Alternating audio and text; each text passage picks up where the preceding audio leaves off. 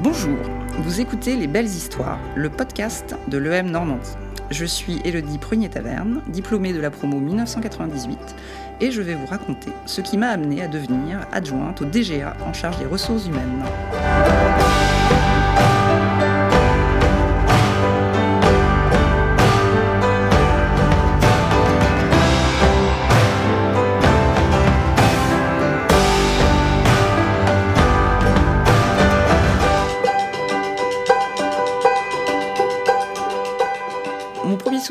C'est un souvenir du Havre. Je suis arrivée un, jour de septembre, euh, il pleuvait, il y avait personne dans les rues, et je me suis dit que ça allait pas le faire, que ça allait être très compliqué. En fait, j'étais venue au Havre uniquement pour faire euh, les, admissibles, et, euh, et, je connaissais pas du tout la ville. la ville, elle m'a semblé très triste, très froide. Je me suis dit que ça allait être compliqué de vivre pendant trois ans dans cette ville-là. Et en fait, ça a été vraiment cette première impression qui a très vite disparu, parce que très vite, quand on est dans une école de commerce, en fait, il y a plein de qui se créent, il y a plein de, rencontres. Euh, dans ma promo, il y avait pas mal de Havrais. Euh, en plus. Donc euh, évidemment, bah, les, voilà, très vite on rencontre des gens. finalement, on se rend compte qu'il y a des gens dans la ville. Hein. Cette ville n'est pas, n'est pas vide comme j'ai pu le croire en arrivant. Mais au contraire, c'était très chaleureux en fait les, les premiers moments à, à l'école, dans la rue couverte, puisqu'on était dans l'ancien campus qui était rue de Richelieu. Euh, et, du coup, c'est très vite, euh, finalement, une bande de copains euh, qui sont restés d'ailleurs les mêmes pendant les trois ans et même encore 20 ans après.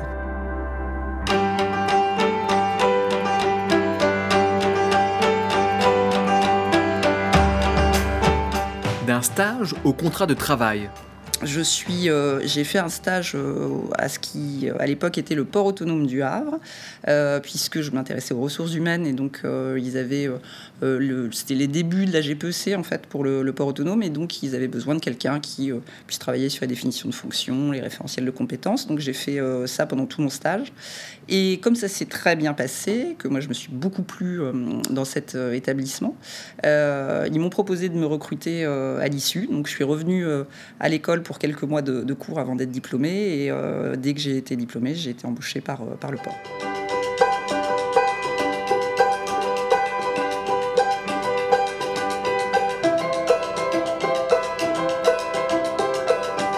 Les premiers pas au sein du port. Alors au tout début, en fait, il fallait vraiment que je m'intéresse au métier. Euh, qui sont très nombreux dans un port parce que finalement euh, euh, il y a toutes sortes de, professions avec des missions assez variées à la fois dans le développement, dans les travaux, dans les infrastructures, dans l'accueil des navires, dans la gestion immobilière puisqu'il y a une grande zone portuaire qui est louée finalement aux entreprises qui sont installées dessus. Donc il y a beaucoup beaucoup de métiers différents et donc mon premier job ça a vraiment été de bah, mettre en mots tous ces métiers et de faire des définitions de fonctions, des référentiels de compétences pour pouvoir avoir avoir une, visibilité à la fois de ce qui existait, euh, aussi une visibilité sur ce qui pouvait manquer en termes de compétences et euh, de travailler sur les passerelles entre les métiers des uns et des autres, dans la mesure où finalement euh, le port c'est un gros employeur pour le bassin d'emploi à vrai. Et, et je dirais qu'une fois que les gens euh, ont intégré le port, c'est finalement assez rare qu'ils en partent. D'ailleurs, euh, j'en suis la preuve vivante puisque j'y suis toujours. Euh, et du coup, il faut quand même permettre sur une entreprise qui était à l'époque d'environ 1100 salariés de, permettre des parcours, d'avoir un certain nombre d'opportunités à offrir aux salariés pour pas qu'ils s'ennuient. parce que même s'ils restent dans de bonnes conditions, il y a un moment où si on a moins d'intérêt pour son poste, c'est toujours embêtant à la fois pour le salarié mais aussi pour l'entreprise parce que souvent il y a un manque de productivité. Donc du coup, bah voilà, ça a été ça mon, premier métier. Euh, et, du coup, c'était super parce que je suis allée partout, euh, dans tous les endroits du port. J'ai rencontré euh, pratiquement tous les salariés qui ont tous en plus à cœur de raconter ce qu'ils font. Donc, donc c'était vraiment une très chouette première expérience.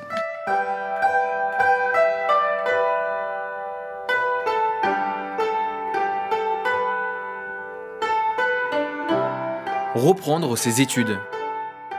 Euh, alors en fait, ça faisait très longtemps que je m'intéressais à la psychologie. Euh, d'autant plus euh, en faisant des ressources humaines. et puis, assez rapidement, je me suis intéressée au recrutement notamment des des portiqueurs qui étaient donc les, les salariés qui conduisaient les portiques en fait qui assurent la rupture de charge entre le navire et, et la terre.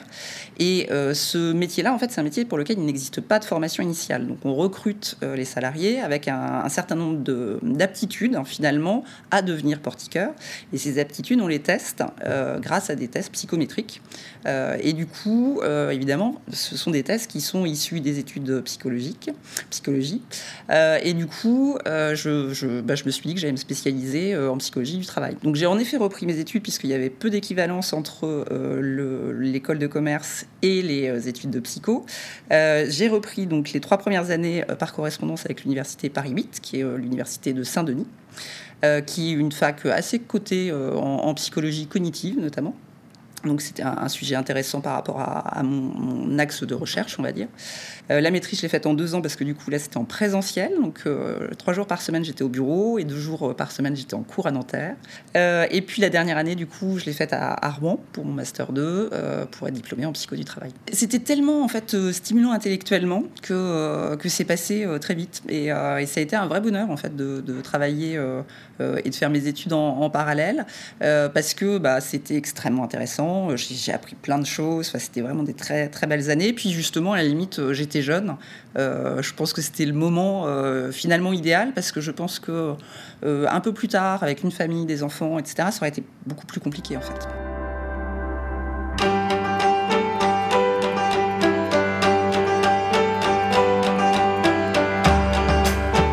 Faire preuve de volonté, c'était surtout une très grande force de travail en fait parce que euh, très clairement je y consacrais tous mes congés. Euh, donc, euh, donc pendant toutes les années d'études de, psycho, je, je, ne suis pas partie en vacances. J'ai redécouvert les vacances à l'issue puisque bah, finalement j'avais assez peu de temps dans la semaine une fois que je rentrais du bureau. Enfin voilà, j'avais pas la tête à reprendre mes cours. du coup, j'ai vraiment travaillé les week-ends et pendant les, congés, ce qui, ce qui du coup, bah, évidemment, je suis passée à côté de plein de choses sur ces années-là, mais voilà, j'ai vraiment aucun regret et euh, j'ai vraiment, euh, je suis au contraire très heureuse d'avoir pu le faire. Euh, à l'issue de, de, mon master 2, je prends la responsabilité intégrale du recrutement et de la gestion de carrière euh, pour, pour le port. Donc euh, je, je m'émancipe un peu, on va dire, euh, de, de mon premier patron. Et, vraiment, je trouve que la double compétence EMN e psycho, elle a vraiment construit mon, parcours professionnel dans le développement RH. et du coup, bah, au fur et à mesure, j'ai étoffé donc c'est les activités, le recrutement en premier lieu, la gestion de carrière ensuite. Après, j'ai pris la formation professionnelle qui était un domaine euh, finalement que je connaissais assez peu et, euh, que j'ai complètement embrassé euh, quelques années après mon diplôme. et puis pour me finir par me vraiment avoir l'intégralité, on va dire, de, du, de, la des revues d'organisation cible, donc vraiment le côté comment j'organise l'entreprise avec une fonction de conseil auprès du directeur et du directeur général pour vraiment finalement construire, on va dire, les organisations les plus à même de répondre aux objectifs qui sont, euh, qui sont fixés.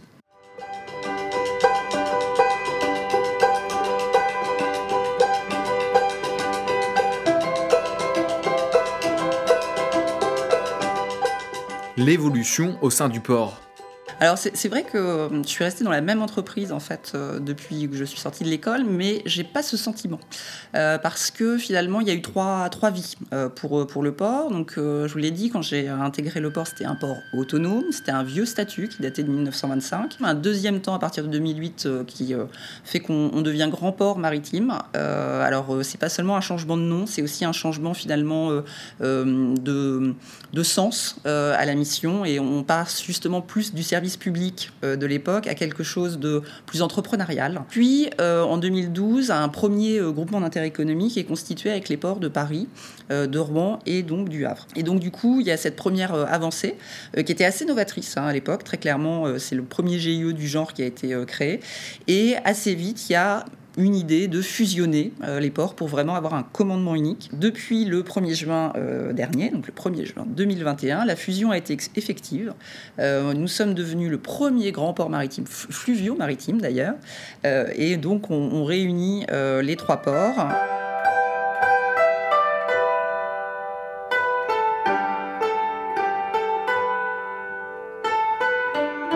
Faire le choix d'évoluer avec son employeur À titre personnel, euh, j'ai aussi bénéficié de cette fusion puisque du coup, euh, auparavant, j'étais au sein de la direction territoriale du Havre à la, RH et je suis devenue euh, l'adjointe du DGA en charge des ressources humaines au niveau du siège. Voilà. Donc j'ai aujourd'hui un rôle à la fois alors sur tout le développement RH de l'Axe. Donc on doit harmoniser tous les toutes les procédures, tous les processus qui sont qui sont extrêmement différents aujourd'hui entre les, les, trois les trois directions territoriales. Donc mon travail, ça va être d'harmoniser tout cela avec les, DRH et les DG.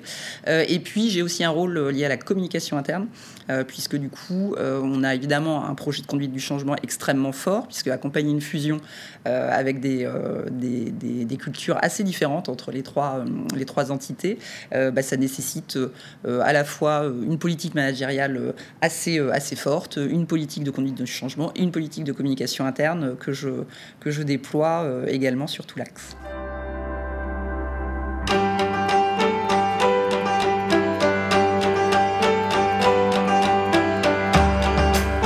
Saisir les opportunités dans les changements je pense qu'il faut vraiment, euh, en fait, rester très jeune dans sa tête. Moi, j'ai l'impression d'être resté très, euh, très, très jeune, dans la mesure où euh, le fait d'être au contact finalement des salariés, des euh, gens qu'on recrute. Euh, on, a tous les jours des gens extrêmement différents devant nous et, euh, finalement on s'endort pas trop sur nos lauriers, on n'a pas vraiment le loisir de, faire ça et c'est ce qui permet d'appréhender ces, changements qui sont extrêmement importants de façon positive. Moi j'ai toujours vu les évolutions du port comme, des, moments au contraire foisonnants, créatifs et, c'est cette volonté finalement de toujours accompagner les changements euh, plutôt que d'être à la traîne euh, euh, et, de les subir qui, font que bah, aujourd'hui j'ai le poste que j'occupe et avec beaucoup de bonheur. J'ai la chance depuis 4 ans maintenant, 5 peut-être même, euh, d'être la vice-présidente du réseau euh, des alumni. Euh, et du coup, c'est une super opportunité bah, pour à la fois voir les nouvelles promos qui arrivent, notamment lors des Welcome Week, mais aussi bah, par, exemple pendant la cérémonie de, remise des diplômes, pendant l'ensemble des, événements qui sont organisés par le, réseau. Il y a beaucoup, beaucoup de, de choses qui sont faites. Donc ça me permet en effet bah, de rencontrer un peu tous les âges et, et toutes, les, toutes les promos.